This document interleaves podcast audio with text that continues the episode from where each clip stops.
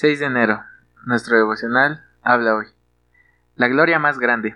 Augusto César es recordado como el primero y más grande emperador romano, con habilidad política y poder militar. Eliminó a sus enemigos, expandió el imperio y transformó la desordenada Roma en una ciudad de templos y estatuas de mármol. Los romanos se referían a él como el Padre divino y el Salvador del género humano. Al concluir sus 40 años de reinado, sus últimas palabras oficiales fueron Encontré Roma en una ciudad de arcilla, pero la dejé en una ciudad de mármol. Sin embargo, según su esposa, sus últimas palabras fueron ¿Hice bien mi papel? Entonces aplaudan cuando salgo. Lo que Augusto no sabía era que se le había otorgado un papel secundario en una historia más grande.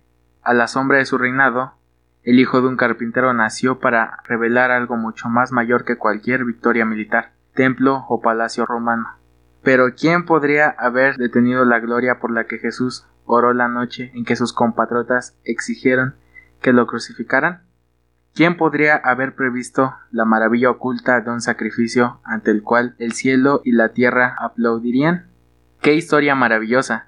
Dios nos encontró persiguiendo sus sueños y peleando entre nosotros, y nos dejó cantando juntos sobre un antiguo madero. Señor, que nunca dejemos de ver la gloria de tu amor eterno. La gloria que necesitamos es la gloria de la cruz. Lectura de hoy. Juan 17, del 1 al 15 y del 20 al 24. Se promulgó un edicto de parte de Augusto César, que todo el mundo fuese empadronado.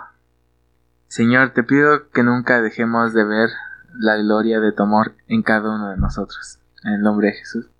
Amén.